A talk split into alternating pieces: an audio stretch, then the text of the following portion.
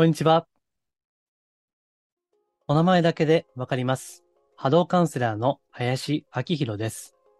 人のオーラや物のエネルギーをお名前だけで感じ取る能力をベースに、スピーチャル的なカウンセリング、ヒーリング、タロットリーディング、守護霊リーディングなどを行っています。今回もマジスピラジオよろしくお願いいたします。今回は前回のコメント返しの回です。ですから、今日は全体的に雑談口調になると思います。前回の質問会に、そこで回答した内容に対して、さらにご感想いただきました。えそれを取り上げると、そしてもう一つ、以前いただいたご感想ですね。えそれもお答えすると。そういったもうコメント返し100%の回です。ですからね、いつも以上に雑談ですから、リラックスして、それこそながら聞きでもされながらですね、お聞きいただければと思います。では、本題に入る前にちょっとだけ告知をさせてください。まず、セミナーですね。10月22日土曜日、世界平和の祈りの真髄を知り、世の光となることを祈り続ける生き方を深めようというテーマです。え祈りのセミナーは次で3回目なんですが、今回最も深いレベルで話をしようと思っています。今日取り上げるコメントの最後にも世界平和の祈りの一部に触れています。ので、もしご興味あれば概要欄にリンクを貼っておきますので、そこからご覧いただければと思います。えそしてもう一つですね、えワークショップの第3弾ですね。それが決まりました。えー日付が11月の18日金曜日と11月の26日土曜日、両方同じ内容です。えーこれはワークショップですね。えー何回かこれまでも言ってますけども、えーやろうと思っています。え取り急ぎ、その内容はまた別の日に話をしたいと思いますので、またありますよという告知だけさせてください。えこれはメールマガジンの読者様に対しての先行募集ですので、ご興味あれば、私のホームページ、マジスピから無料メルマガご登録いただければと思います。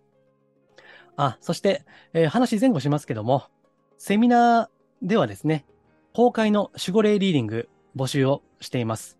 あと1名様募集しています。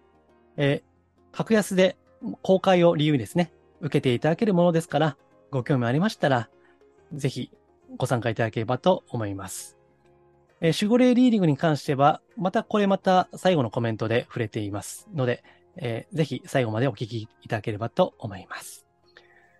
えでは、え本題に入ります。えーこれですね、実は撮り直しをしてるんですね。さっきね、せっかく喋ったのに、録音ボタン押し忘れていましてね、もう本当に、あーって で、これもう、170、80回ぐらいやってますけど、これ録音ボタン押し忘れ2回目ですね。いや、これほんまに注意せんと、ね、せっかく話したのになと思いつつ、えー撮り直しています。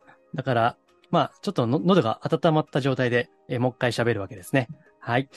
えーでは、今回ですね、前回の質問会に対するさらなるご感想、えーこれを2つ、えーそして以前いただいたご感想を2つ、計4つですね、えー取り上げたいと思います。えー多分、着地点は、まあ40分ぐらい全体で3、40分になるんじゃないかなと思います。えーながら聞きしてくださいね。はい。えーではまず、前回の質問会で、動物と話ができる人、どう思いますか？えー動物にもオーラあるんですか？というご質問ですね。えーそれに対する感想をいただきました。ちょっと読み上げますね。動物と話ができる人。以前、天才志村動物園で動物と話ができるという方のコーナーがあって、その演出もやらせっぽく感じてしまって、本当かなぁとずっと疑問だったのです。動物とは言葉ではなくて、テレパシーで意思疎通しているんですね。私も話ができるようになりたいです。と、鼻息荒くなりましたが、店名がない人はいくら頑張っても、その道に行けないのですよね。他の店名を探します。というコメントですね。まあ、この方は、あの、いつもご感想とかね、いただいていて、非常に、あの、参考になる部分が多いんですよね。前も、祈りに関してブログ書いたところですね、ちょっと難しかったですというご感想でして、あこれね、あの、非常にありがたいですね。まあ、自分は良かれと思ってやっていることでも、なかなか届かないとか難しいとかね、あると思いますから、えー、そこで軌道修正できるというのは、このコメントの非常にありがたい部分ですね。で、えー、ちょっとねあ、話前後しますけども、あの、これ音声配信って、YouTube、iTunes、Spotify など、他のポッドキャスト系ですね。それで配信してるんですけども、えー、iTunes がですね、前回配信がちょっと遅くなったんですよ。まあ、うっかりですね、iTunes アップ忘れてまして、え、それでご指摘も、え、この同じ方からいただきました。ありがとうございます。すいません、本当に。え、この音声は金曜日にいつも配信していますけども、もし日付が土曜日になっても配信がなければ、うっかりミスをしていますので、遠慮なく直接メールいただけたらすぐ修正します。はい。えー、先週は大変失礼いたしました。ありがとうございました。えー、動物の話に戻りますと、あのー、まあね、テレビですからね、まあ、やらせっぽく感じてしまうというのは、まあまあ、あのー、一つの演出ですから、まああるかもしれませんね。えただまあ動物っていうのは前回もお伝えした通り、テレパシー、まあエネルギーなんですよね。だから前回言ってませんけども、例えば番犬ってありますけども、こう、例えば、まあ若干古典的ですけども、泥棒がね、その家に入る。で、その泥棒は泥棒したいくらいだから、やっぱりネガティブな、奪う、ね、人から奪うっていうネガティブなエネルギーを発信してるわけだけども、その、まあ文字通り動物の勘ですよね。その動物の勘で、そのネガティブなエネルギーを、波動を感じて、まあ、ワンワン吠えたりね。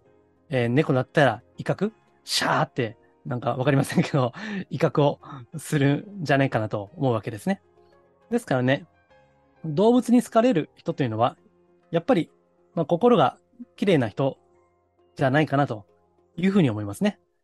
まあ、前回も言いましたけども、出張先なので、私は個人的な猫は好きなんですけども、まあ、猫に懐かれたり、犬にね、懐か、懐かれたりすると、あ、よかったなと、やったという感じになります。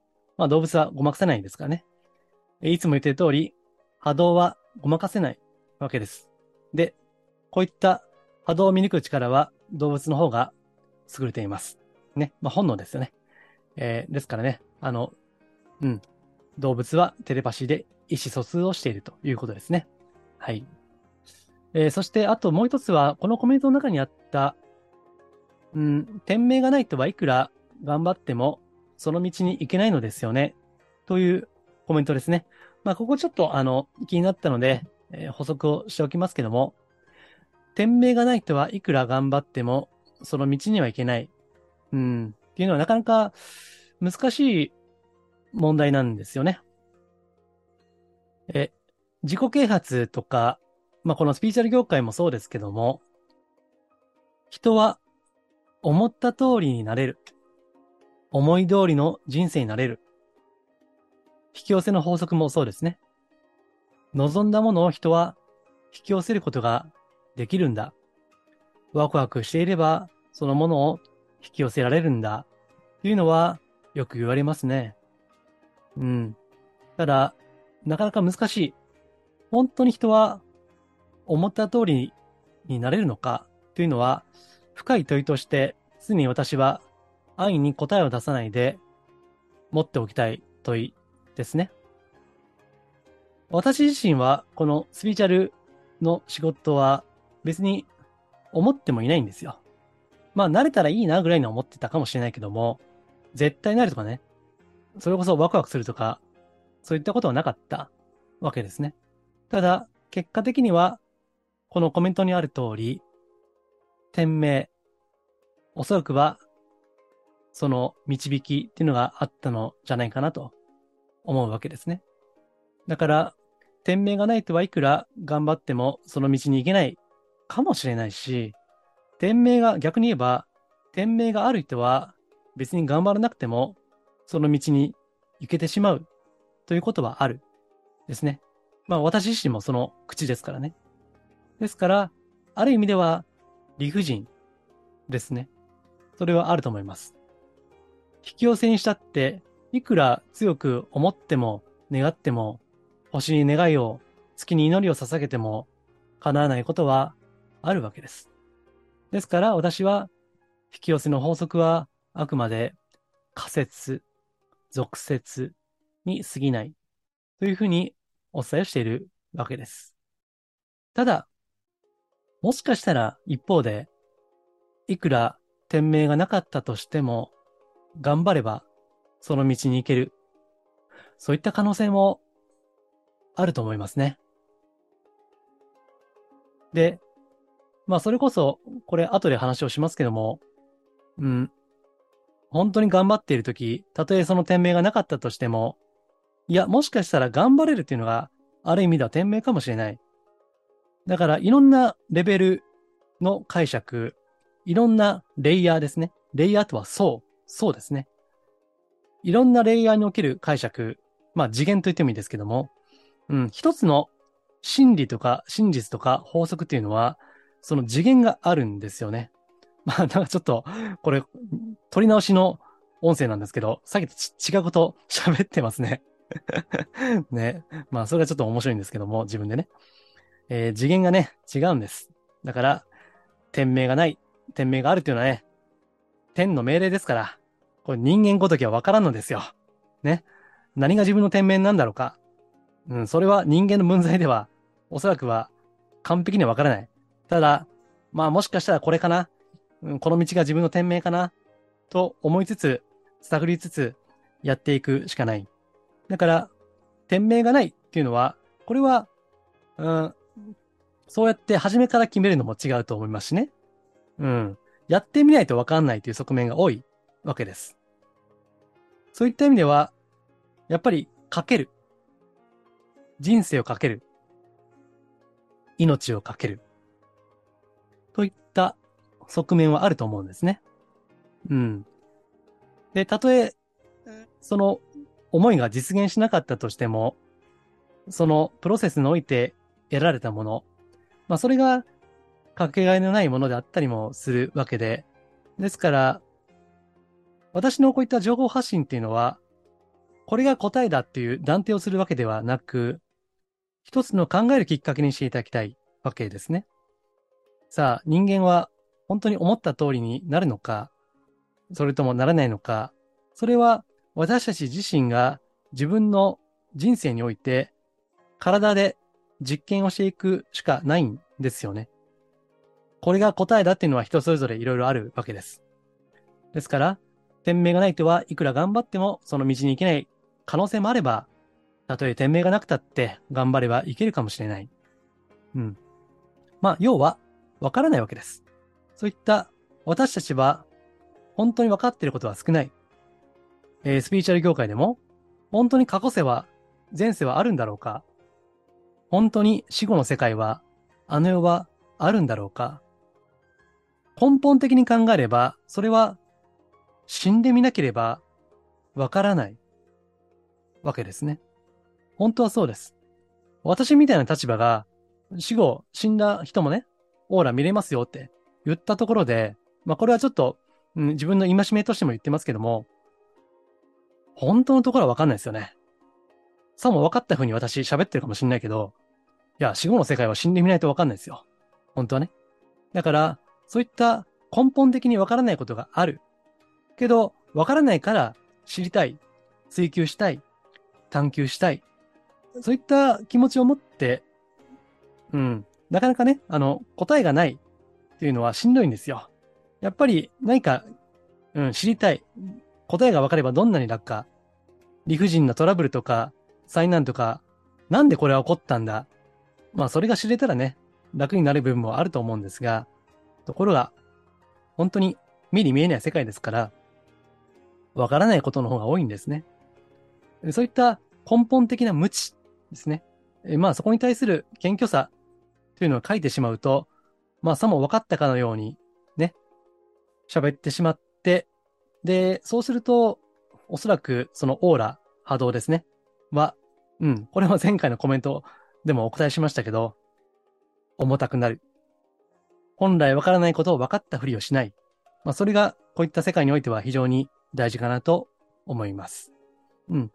ですから、これが天命かなと思うことがあれば、まずはチャレンジをしてみるということが、まあ、非常に常識的な当たり前の答えに行き着くんですが、そういったことが大事じゃないかなと思います。はい。えー、では、またちょっと、えー、取り直しは違った内容になってしまっていますけども、えー、次のコメントに行きます。はい。え次のコメントは、うん。あ、これもはですね、前回の質問会のオーラが重たいとはどんな感じかという、それにお答えしたご感想ですね。はい。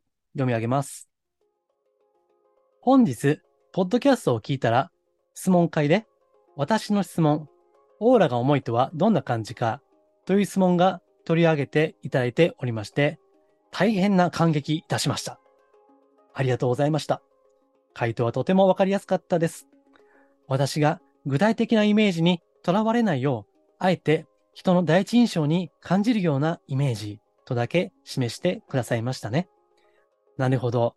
私はかなり人に明るそう、優しそう、重たそうと感じるタイプです。また、以前対面やメールで占いをしていたことがあり、メール占いの際は、林さんと同様に、事前に使命から相手の雰囲気を推察しておりました。大変わかりやすい親切な答えでしたので、他の視聴者の方にも参考になっているだろうと思います。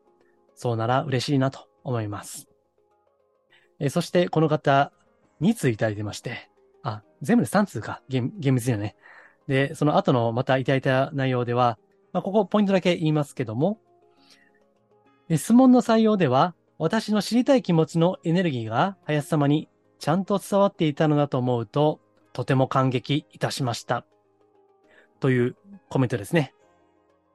ありがとうございました。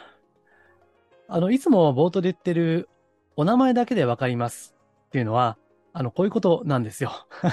よくぞおっしゃっていただいたという感じでね。あの、このご質問者の方の質問の背景ですね。私、あの、質問の背景がわからないとなかなか答えにくいなと思ってるんですけども、この方は、この知りたい気持ちがお名前から伝わってくるんですよね。すごい知りたい。できれば、いや、ぜひ教えてほしいっていう 波動ですね。それを感じた。それはお名前からある程度わかるんですよ。ですから、これを応用すると、例えば、まあ恋愛のご相談に行けばね、えこの好きな彼、あるいは好きな彼女は、僕のこと、私のこと、どう思っていますかね？っていうね。えそういったことでも、まあ、こういったお名前だけで、その人の思いですね。その思いのエネルギー、それを見る。まあ、こういったことなんですよね。まあ、なんでそれができるかといえばね、ちょっとなかなか 答えにくいんですけど、まあ、こうした、まあ、変態的なね、えー、能力で、まあ、仕事をしているわけですけども、まあ、ちょっと変態と言ったら、この方には失礼かな。えー、この方も、えー、占いを過去されていて、えー、事前にこのお名前をいただくわけですよね。ご相談者さんから。それでその雰囲気を推察しておられたということですから、まあこれは占いとか、あるいはカウンセリングとか、対面で何かお仕事をされている方は、うん、そういったね、感覚、まあある種の直感力ですね。えそれは身につくんじゃないかなと思います。ある程度はね。もちろんその方のセンスとか、才能とか、持って生まれたものはあるかもしれませんけども、まあ、ある程度はね、それはできるんじゃないかなというふうに思います。うん。まあ、それをね、あのー、まあ、私は前回言った通り、えその、サラリーマン時代に営業時代ですね。いろんな人に会いますから、そこで検証も何人も何人もやっていって、あ、これは多分そんなに、うん、的外れじゃないんだな、ということで、だんだん、まあ、確信を深めていったわけですけども、うん。だから別に私自身のこのお名前だけでわかりますというのは決して特殊な、まあ、特殊すぎる能力ではないんですよね。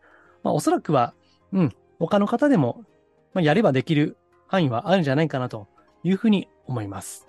うん。ね。はい。えー、何か、こう、前回の話がね、あえて抽象的にお答えしましたけども、まあ、その、伝わっているものがあれば、えー、嬉しいです。はい。ありがとうございます。えー、あとですね、あの、この方は、前回のポッドキャスト、ちょっと一部ね、間違いがありまして、えー、そのご指摘もいただきました。え、あの、ちゃんと聞いてくださってありがとうございます。まあ、私自身もあの、間違えること当然ね、えー、未熟な人間ですから、あると思います。ただ、ただですね、間違ったらすぐに修正をしたい。まあ、そういった気持ちはありますね。だから、あの、この方も占いね、されていたってことですから、もしかしたらご存知かもしれないけど、あの、こういった、えー、スピーチャル系の、まあ、占い師とか、霊能者とか、なんか、そういった方の中にね、その、鑑定の間違いとかね、疑問を言われると、逆ギレする人がいるんですよ。ねまあ、それちょっと困りますよね。うん。まあ、間違い間違いだったら、ね、別に先生先生ってね、私も偉そうに普段言われてしまうんですが、まあ、完璧な人間じゃないんでね。まあ、間違ったら間違ったで、まあ、謝った方がいいですよね。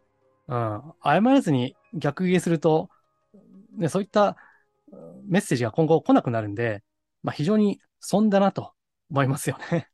はい。うん。あの、ご指摘いただいてありがとうございました。また何かあれば、ぜひ、えー、コメントいただければと思います。よろしくお願いいたします。えー、では、えー、次のコメントですね。えこれは過去にいただいた、前回の質問会ではないんですけども、ちょっと前にいただいたご感想ですので、ちょっとご紹介したかったので、え共有をさせていただきます。スピーチャル業界というお花畑に咲くたくさんの魅力な花々。どぎつい色の増加。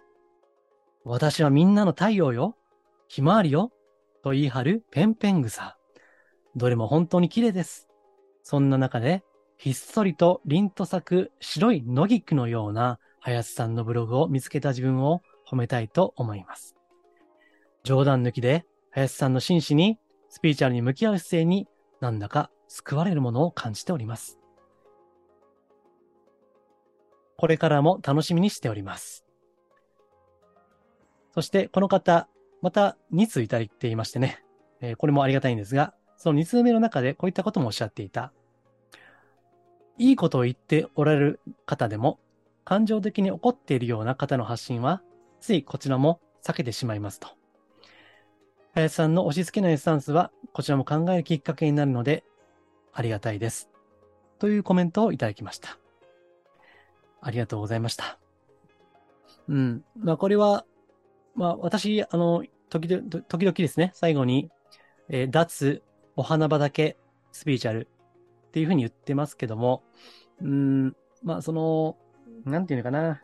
まあ、なかなか言葉を選ぶんですけども、うん、派手なもの、ね、インパクトの強いものっていうのが、やっぱりまあ、YouTube、特に動画ですね、今あるわけです。まあ、これはその YouTube のコンテンツの、YouTube の使用上はしょうがないんですよね。やっぱり一つのエンターテインメント、まあテレビとはちょっと違いますけどね。やっぱりインパクトの強いものが、まあ再生回数もあるんですよね。うん。まあわかりやすいのことでいけば、お金とかね、恋愛とか、運気とか、あるいは、これはちょっと若干数は減ると思いますけどえ、陰謀論的なものですね。まあ、スピーチャル系の陰謀論とか、あとは宇宙人がどうのこうのっていう話とかね。あとはそうだな。うん、アマテラスからのメッセージとか、うん、なんとかの神ね。まあ、なんかセオリ、セオリツ姫とか、大国主の御事とか、まあ、いろんなね、矢をよろずの神々様がいらっしゃるわけですけども、えー、そういったメッセージとかね、なんかそういった派手なものがやっぱり、うん、まあよく回りますよね。ただ、まあ、気をつけないといけないのは、えー、私自身は人の波動を見る人間ですので、まあもちろん私自身まだまだ至らない点はたくさんありますけれども、それでも、例えばアマテラスのメッセージと言っている方からは、どう見ても、うん、アマテラスのような、もう、まばゆいばかりの波動ですね。あの、アマテラス様ってね まあ、あんまりこういうことを普段言わないけど、めっちゃ強いんですからね、波動。うん。あの、女性の神様って言われるけど、すごい強いんですよ うん。だから、そのアマテラスを語るのであれば、やっぱりアマテラスにふさわしい波動ですね。えー、これも時々言っていますけども、自分の波動のレベル以上のものは語れないんですよ。自分のレベルを超えたメッセージは絶対に受け取れないですね。もうこれはもう原則厳しいルールなんですよ。ですから、いくらアマテラスのメッセージをって言って出していても、まあ、これが本当にそうなのかっていうのは疑う必要がありますね。で、私がいろいろ、まあ、いろいろっていうほど拝見もしれませんけども、まあ、時折ちらっと見ると、うん、まあ、やっぱり波動が、それこそ前回お答えした内容ですけどね、波動が重たい、うん、まあちょっといろいろ誇張とか入ってんじゃねえかなと思うこともあるわけです。ただ、まあ、まあそれも含めて一つのエンタメとして楽しんでもらえればいいんだけども、それがエンタエンタメとして楽しむ以上に、例えば自分の人生を深く生きるとか、えー、この、うん、真理とか真実とか、その探求ですよね。それこそいつも言ってるマジ、スピ、真のスピーチャルとは何かということですね。それを考えるときに、やっぱりそういった、まあこの方のコメントでいけばですね、うん、私はみんなの太陽よ。ね、それこそアマテラスよ。ひまわりよ。と言い張る。たくさんの魅力な花々、どぎつ色の増加ではどうなんだろうかという疑問を私はあるんですね。まあもちろん私はもう、すごい少数です、これは。この再生回数見てもお分かりの通り、そして、まあチャンネル登録者数ですね。まあ私は普段あの、チャンネル登録お願いしますって YouTube で言わないんで、まあそれも悪いんですけど、本当はね。ただ、まあ、こうした、まあ少数の方でも自分の、うん、真意が、まあ伝わっていただけるのであれば、まあ、非常にありがたいなと、うん、まあ非常に地味だけども、うん、決して答えは一つではない。本当に大事なのは、アマテラスのメッセージではなくて、自分自身の内なる声を聞くということですね。私も後でちょっとこの後のコメントでも言いますが、守護霊メッセージやっています。ただ、その本質は守護霊のメッセージを伝えることではないんですね。最終的には自分の魂の声を聞く。それが最も大事なんですね。そのための方便として、守護霊リーニングというのがあるわけですね。さっきも一つ目の方のコメントの時にも言いましたけども、決して答えは一つではないし、偉い先生が何か言おうが、それが絶対的に正しいわけでもない。最終的には本当に天命がなければ、その思いは実現しないんだろうかいや、天命がなくても自分の努力でいけるんだろうかそれも自分で探求していくしかないわけですよね。で、そこで天命がなければ、その天命はやろうと思ってもできない。いや、そうじゃない。いや、そうじゃない可能性もある。うん。まあそういった考えるきっかけ、いろんな視点というのを提供したいわけですよね。だから私自身、あの、過去に発信したブログとか、こうした音声配信でも、今はちょっと考えが違うこともあるんですね。それは私自身が常に、こう、私はね、なんでなんでなんでってね、あの、考えるのが癖なんで、もう、うん、なんか、ね、あの、経営の世界でも、なぜなぜっていうのはね、あるんですね。あるいはなぜ5回とかね。そういった経営方針の会社もあるんですよ。なぜ5回ね。なんでやなんでやなんでやねんなんでやって ずっと突き詰めてね、考える。まあこれ私は苦しいんだけども、まあ楽しくもあるわけで、まあそういった、うことで、まあ私自身も、あの、アップデートはしていくんですね。だからまあそういったことを皆さんと、そしてこれをコメントくださってるね、この方とも一緒に考えていければいいな、という感じで発信をしています。まあもちろん答えを知りたいというニーズの方が強いんですね、正直。うん。こういう時はこうする。まあいわばマニュアルのようなもの。まあそれがね、やっぱり人気なんです。うん、この動画を見るだけでね、奇跡が起きますかね。わかりやすいのは。まあそういった方がね、いいんですよ。ね。ただまあ私は、うん、性格上そういったことはできなくて、まあこういった地味なことを、まあやり続けようと思ってるんですけどね。まあ、こうして、あの、共感していただける方がいると、本当に、たとえ一人でも二人でも、心から励まされる感じがいたします。また、良ければ、あの、遠慮なくコメントいただければありがたいです。よろしくお願いいたします。はい。えー、では、最後ですね。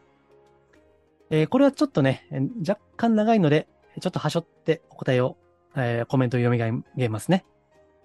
この方は、守護霊リーディングを先日、えー、1対1で受けていただいた方ですね。まあ、 Zoom で受けていただいた方です。えー、先日の守護霊リーディングの後、以前よりずっと守護霊様の存在をじんわりと信じられるようになりました。世界平和の祈り。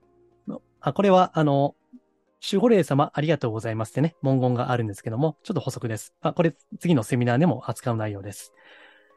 世界平和の祈りを唱えるとき、世界人類が平和でありますように、日本が平和でありますように、私たちの天命が全うされますように、までは、本当にそう思っていたのですが、この祈り言葉の最後ですね。最後は、守護霊様ありがとうございます。守護神様ありがとうございます。の部分は、いつもセリフとしてマンネリ感があって、こう、そ、そういったセリフ感として言ってる自分を感じていましたと。で、毎回そのセリフ感を、なんか形だけで言ってる感じですね。えそれを感じながら、我ながらなんだかなと思いつつ、守護霊様について誰にでも必ずいるとか、いつもついてくださるとか、知識では知っていましたし、えそう思ってもいたと思うんですけども、えこの数年私の方がちょっと距離感を置いていたようですということですね。で、ちょっとはしょりまして、このスピーチャル業界では、この他にもですね、えー、カタカナ名の方、まあ、カタカナ名というのは、例えば、うん、ミカエルとか、ガブリエルとか、まあそういったね、横文字のペンネームの方ですね。えー、そういったカタカナ名の方に、あなたの守護霊メッセージみたいなのを聞いたことが過去ありますと。ただ、えー、その言葉のアドバイスとしては受け取りましたけれども、今のこういう気持ち、こう、まあ守護霊を信じる気持ちにはなれなかったと。で、まあ、林さんに相談させていただいた時より、えー、こう、それ、まあ、その、私への相談きっかけで、えー、気持ちが軽く穏やかになりましたということですね。いつも見守ってもらっている心強さを感じながら、自分にとっての普通のことを普通にやっていくと。うん、まあ、当たり前のことを馬鹿にしないでちゃんとやっていくということですね。えー、この度は本当にありがとうございました。えー、というメッセージですね。えー、まさに、えさっきも言いましたように、えー、守護霊メッセージの目的というのは、自分の内なる声を聞くということもそうですし、もう一つは、守護霊っていうのは、ほんまにおるんやでと。本当に存在して、今あなたの背後にもおられ、日夜、春春刻々、見守ってくださっている。ということを、うん、信じていただきたい。という、そのデモンストレーションとしてやっている側面があります。まあ、とはいえですね、それでもなかなか、まあ、信じられないものではあるんですね。えー、というのも、なかなかこう、難しいのは、うん、いろんなこの守護霊メッセージを伝える人がいます。まあ、さっきもアマテラスのメッセージがね、えー、それをやっている人もいらっしゃいますけども、うん、難しいのはね、その、この方のコメントにもあるように、なんか、この、これ違うコメントね、ちょっと今日、さっきは言わなかったけども、うん、当たり障りのないアドバイスもありましたと。で、そこには、その方自身の価値観がかなり入っていて、その方の言葉という感じがしましたと。うん、なんだか違うという感じですね。だから、そういうことがあったので、こうした守護霊リーニング的なものは信じられなくなっていたというコメントも実はちょっとはしょったんですが、あったんですね。うん、難しいですね。えうん、ただまあ、その私のそのデモンストレーションがそこですごい参考になったということであれば、それは非常にありがたい、うん、ですね。あの、私自身は別に当たり障りないメッセージっていうのはないんです。この方でいけば、まあもちろんですね、あの、どんなメッセージがあったかっていうのは、これはここでは公開できませんけども、私自身もですね、なんじゃこりゃ、っていうメッセージが来たんですね。うん。でも、なんじゃこりゃって言ってね、自分で考えてもわかんないんですよ。もうそれは、この相談者さんに投げかけてみて確かめるしかないわけです。ですから、まあ、過去ですね、えー、公開の守護霊リーディング、まあ、音源が確か10個か10個ぐらい、うん、結構上がっていると思いますけども、でそこでやってることは、まあ、こうしたメッセージがあったんですが、どうでしょう？何か感じますかと？いうことを投げかけて確かめている。で、その確かめる中で、その方の内なる声ですね。えそれをこう、うん、ご自身で聞けるような、まあそういった、なんていうかな、あの、手配って言いますか、うん、準備をしているわけなんですね。で、うん、あの、守護霊メッセージ、難しいのは、やっぱりその方自身の波動以上のものはないわけです。あるいはその方の、まあこれは私自身もそうですけども、必ずバイアスですね。えー、そのその人自身の価値観が混入してくるということですね。これは私自身もそうです。ですから、完全なメッセージっていうのはないわけです。人間の言葉でね、あの、さあの世というのは言葉はない。さっき、あの、動物の話しましたけども、動物の世界は言葉がない。そこはエネルギーですね。だから、まあ、時折その、犬語とか猫語とかやりますけども、それもあくまで人間の言葉で犬語なり猫語なりを表現してるんだって、うん、こういったテレパシーの世界とか、エネルギーの世界とか、まして神々の世界とか、あの世の世界というのは、この地上の言葉ではないわけですよね。どうしてもそれを、うん、だからあれですよ。あの翻訳のようなものじゃないですか。ね。翻訳と言ってもね、あの昔の翻訳は訳が硬いとか間違ってるとか、まあそれもあるわけですよね。うん、昔のこの戦前の本とかね、翻訳本たまに見るんですけど、いや、ほんと難しいですよね。言葉が。うん。だから、必ず翻訳者のバイアス、価値観、もっと言うと、もしその翻訳者自身にネガティブなもの、あるいは計算高いものがあれば、それは混入をしてきます。ですからね、こういったメッセージは本当に、うん、疑ってかからないといけないんです。えこれは私自身もそうです。はい。ですから、私、あの、守護霊リーディングは、これ、なんであれ公開してるかというとね、やっぱり、あ、こういった世界もあるんだなということを感じていただくと同時に、この林という、こいつがほんまに信用できるのかということを感じていただきたい。本当にね。だから、まあ、そういったことをやっているわけです。うん。だから、こういったあの、スピーチャルっていうのはごまかしが効かないんですね。いつも言ってる通り、もう波動はごまかせないわけです。いくらアマテラスのメッセージをとかね、言ってたって、いや、ちょっとその波動じゃちょっとなっていうのは、私ですらわかるんです。ましてや、それこそ、えー、神、仏、天からはね、筒抜けなんですよ。もう絶対ごまかせないんですよ。だから、この、まあ、スピーチャルというのを、まあ、仕事にするっていうのはね、やっぱりまあ、責任はあるんですよ。そういったね。うん。やっぱり嘘つくとね、波動重たくなります。うん。嘘ついたり、それこそ、あの、それで人を脅したりね。前もちょっとあの、統一教会の関する、久々に顔出した動画で私、だいぶ怒りましたけど、ね。うん。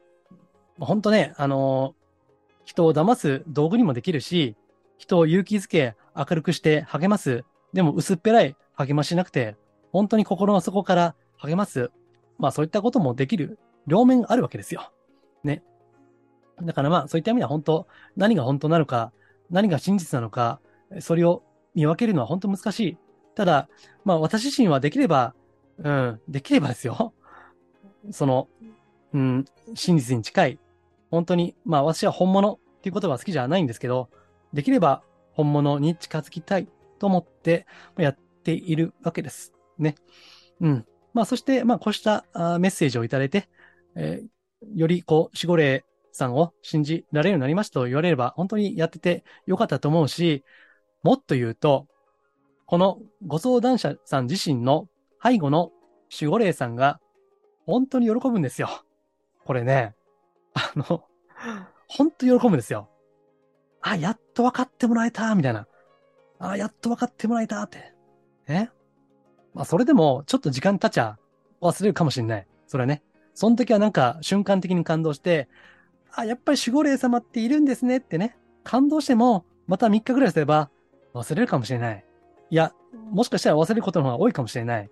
けどね、まあその繰り返しなんですよ。また、一時的にはね、この、本当にしこれていいのかなってね。だったらもうちょっと私の人生良くなってるはずだけどなとかね。なんでこんな運命が悪いんだろうとか、そういった愚痴みたいなことも出るんですよ。だから、まあ、しこれなんていないだろうと。なんか、いるなら出てこいよという、そういったね、恨み節になるような時期もある。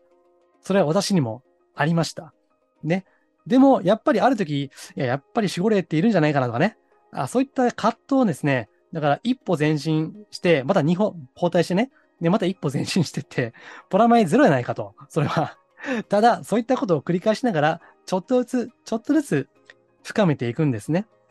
うん。だからね、あの、そう簡単には答えは出ませんし、そう簡単に、まあよくね、悟りとか覚醒とか、この業界は使うけど、そう簡単じゃねえよと。ね。悟ったと思ってもまた迷うこともあるわけでね。その、行きつ、戻りつしながら、まあそう言ってね、成長していくわけです。はい。まあ、あの、スピーチャー的には、まあ生命は永遠です。ですが、根性の人生は一回きりです。えー、ですので、まあお互い、まあ後悔しないようにですね。まあ私自身も何の因果か、まあ天命があったのかわかんないけど、ね、特に望んでもいないのに、こういった 仕事を やっているわけですから、まあこれもね、まあ天命じゃないかなと思いつつ、そしてこの、えー、コメントくださった方、そしてこれを聞いているあなた自身にも、おそらく何らかの天命があると思います。ただ、それは天が命じているものですから、うん、それは私たち自身が、その未熟な存在である私たちが、あ、これはこうじゃないかな、あね、時には間違いもしながら、少しずつ前進をしていくということじゃないかなと思います。はい。まあ、こうして、あの、実際にご感想として、えー、お声をいただければ、まあ、私自身も非常に励みになります。えー、ありがとうございます。また何かコメント、ご質問ありましたら、お遠慮なくいただければと思いますので、えー、今後もよろしくお願いいたします。はい。では、今回は、えコメント会でした。えー、ちょっと雑談調でしたけども、何かご参考になるものがあれば幸いです。はい。では、えー、今回はもうだいぶ長くなりましたんで、この辺にしておきます。はい、以上です。ありがとうございます。